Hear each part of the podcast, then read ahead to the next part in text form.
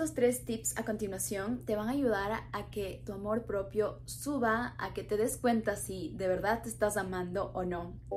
¿Creamos nuestra realidad o simplemente tenemos que seguir el camino que ya está creado para nosotros?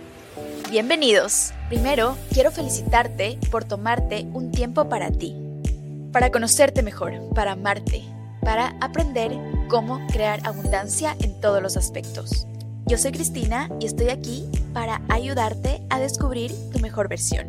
Comparte, suscríbete y dale 5 estrellas a este podcast para que pueda llegar a más personas. Empecemos.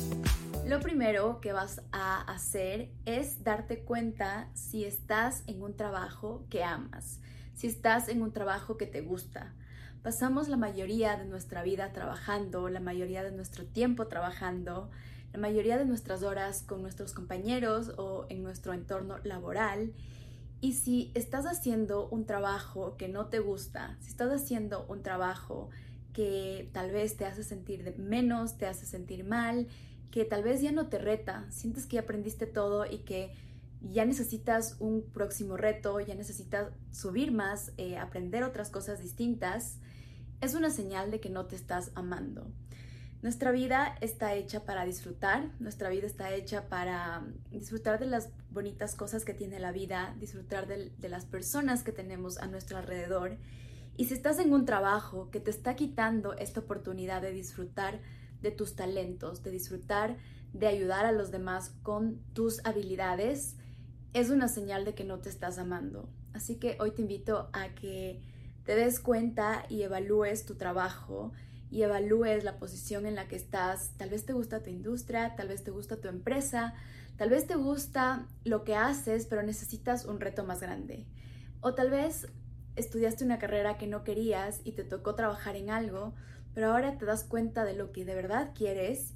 Puedes empezar los fines de semana a empezar a realizar esa actividad, tal vez ayudando a una persona que tenga ese negocio, tal vez haciendo actividades que te ayuden a aprender más de ese negocio y luego puedas conseguir un trabajo ahí.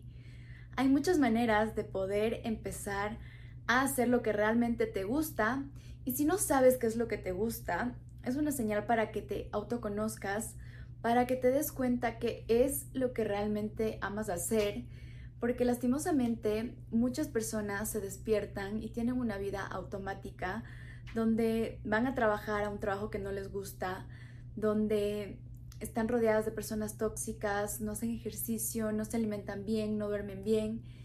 Y esto hace que su vida se vuelva un caos y que no la disfruten y no tengan una vida plena, que es lo que vemos en Mudiosa, que es lo que vemos en mis programas y en mis asesorías.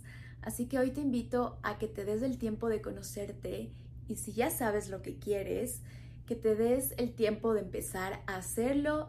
Estoy segura de que si no hay en tu, en tu barrio o en tu ciudad o en tu país, lo vas a poder encontrar en línea.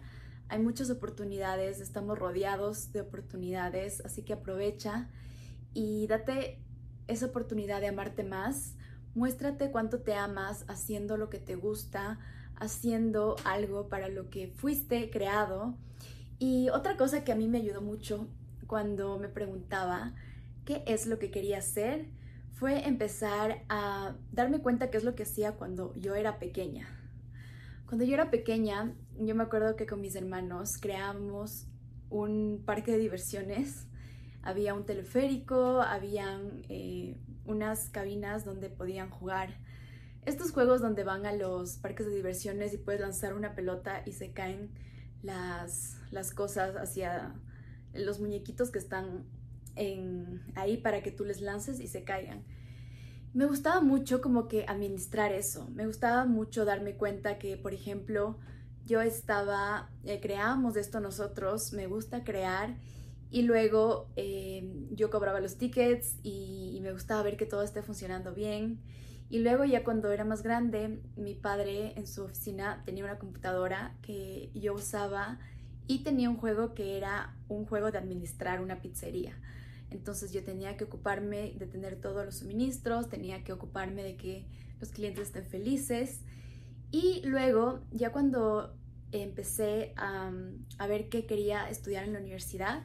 Mi padre quería que yo estudie medicina y para mí era algo que, que me ponía muy en, en, compromiso porque la medicina me gustaba estudiar mucho, en, mi escuela me gustaba mucho la física, pero me di cuenta que yo quería hacer algo diferente. A pesar de que en el colegio igual estudié eh, algo relacionado a, a química, químico-biólogo se llama una, una, parte que tú tienes que escoger qué vas a, a estudiar en el colegio. Y yo me di cuenta que no era para mí. A mí me gustaba hablar con la gente, me gustaba hacer cosas diferentes a lo que hacían mis compañeros de químico biólogo, que era estudiar mucho, aprender más de, del cuerpo, ir a, íbamos a, a hospitales a, a, ver ya cómo hacían estas prácticas los, las personas que iban a ser doctores. Entonces yo me puse a analizar qué es lo que yo de verdad quería hacer y administración de empresas me parecía mucho, muy fácil porque eh, aquí en, Ecuador hay un tabú, o es lo que yo vivía antes, que administración de empresas es lo más fácil. Y yo siempre quería hacerlo más difícil porque a mí me gustaba la física y era algo que en mi curso yo siempre sacaba la mejor nota y eran cosas muy difíciles que yo las podía resolver y sentía que yo me iba a desperdiciar si estudiaba algo que era tan fácil como administración de empresas. Así que después de una batalla muy grande conmigo misma, escogí esa carrera porque era lo que a mí me gustaba, era lo que yo quería hacer. Porque al final, si tal vez estudiaba medicina, yo iba a vivir una vida eh, que no me gustaba, una vida en la que yo me sentía frustrada, a pesar de que mi padre iba a ser feliz con eso. Pero nuestros padres siempre van a ser felices con lo que cuando nosotros somos felices. Así que te invito a que te des cuenta qué es lo que te hace brillar, qué es lo que te hace feliz, qué es lo que tú quieres ser, porque al final tú eres el dueño de tu vida. Las personas que están a nuestro alrededor tal vez no estén con nosotros por siempre o tal vez tengan otros planes para nosotros, pero ellos no saben lo que está dentro de ti ellos no saben lo que tú quieres. Así que es súper importante que tú te conozcas, que es lo que hacemos en, en, nuestros programas. Y también te des la oportunidad de fallar si es necesario, porque nadie es perfecto, somos seres humanos y eso es parte de nuestra experiencia humana. La segunda situación que vamos a revisar para que te des cuenta si te estás amando o no es cómo está tu salud física, cómo está tu cuerpo, Recuerda que nosotros somos un templo, un templo que hay que cuidar. Somos como un jardín en el cual tú vas plantando cosas, vas poniendo cosas dentro y yo siempre pongo dos énfasis en dos cosas, tu salud física y tu salud mental. Las dos son muy muy importantes y la una yo creo que es el reflejo de la otra. Y todos eh, estamos diseñados para alimentarnos, todos estamos diseñados para hacer ejercicio a no, a todos les gusta ir al gimnasio, a mí me gusta ir al gimnasio, es algo que disfruto mucho, pero también me gusta jugar paddle, también me gusta hacer yoga, también me gusta ir a clases de ballet, también me gusta hacer box. Y esto lo sé porque he probado un montón de cosas y de todo esto, estas son las que me gustan. ¿Cómo sabes si te gusta algo? Es cuando vas y, y disfrutas y, por ejemplo, también me gusta montar a caballo. Me encanta verle al caballo. Me encanta estar en medio de la nada. En Dubai es un desierto, entonces estás en medio de la nada. Y es como que estás tan en paz. Y yo disfruto mucho eso. Es algo que a mí me gusta. A mi hermana, por ejemplo, no le gusta eh, montar a caballo, pero sí le gusta jugar pádel. Entonces, date cuenta qué es lo que te gusta a ti, qué deporte te, te hace vibrar. Eh, yo cuando era pequeña también jugaba fútbol y básquet y también era cheerleader y, y, y, probaba cosas y cuando no me gustaba simplemente las dejaba porque sabía que no era para mí. Eh, también probé, como les dije, en la universidad yoga, que no me gustaba, pero después me gustó, que fue como el sushi, que la primera vez que probé no me gustó. Entonces, prueben, prueben eh, actividades diferentes que les que les llamen la atención y tal vez cuando ya estén ahí no les guste o tal vez sí. O hay muchas cosas que nunca pensamos que nos van a gustar y nos terminan gustando. Eh, esto me pasó a mí con, con el caballo. Eh, no sabía que a mí me gustaba hasta que una vez mi hermano me llevó y, me encantó. Entonces, desde la oportunidad de darse ese espacio de conexión con ustedes. Para mí el ejercicio es conexión, especialmente el yoga. Yo cuando hago yoga eh, me siento que me siento muy conectada, mi cuerpo con mi mente. Me siento en el presente. Esto es muy importante para tu salud mental también, mindfulness. Y otro deporte que no me gustó, que creo que es muy bueno como el yoga, es surf, e ir a surfear. Cuando estaba viviendo en Bali, eh, tuve la oportunidad de ir a algunas clases y literal íbamos en, la tabla, vamos primero nadando con la tabla hasta donde está la ola y ya podemos eh, empezar a surfear. Y yo literal me ponía encima de la tabla eh, con mi, con mi profesor, que era mi amigo, y empezamos solo a conversar de la vida porque la verdad que me da mucho miedo. Lo intenté dos veces y no es lo mío. Me gusta estar en el agua, me gusta estar en el mar, pero me gusta estar más contemplándolo desde afuera y no hacer deporte. Hay otros deportes de agua que también eh, me gustaron, que se llama wakeboarding, en el cual eh, van con un yate, se toman, em, es como una, un aparato que ustedes toman para tenerse, sostenerse del yate y abajo está una tabla como de surf. Eh, puede ser de surf o puede ser una tabla que, donde sus piernas están, sus pies están metidos ahí. Y también es súper cool porque es difícil pararse ahí porque tienes que mantenerte el equilibrio. Y otra vez, para estar ahí haciendo eso, tienes que tener una conexión súper fuerte con tu mente y tu cuerpo. No puedes distraerte porque te caes y es horrible. Cuando te caes es como que vas contra el mar y te, te va llevando. No, no lo recomiendo. Es un deporte extremo, pero es algo que yo disfrutaría no hacerlo todas las semanas, pero tal vez una vez al mes o una vez cada cuatro meses.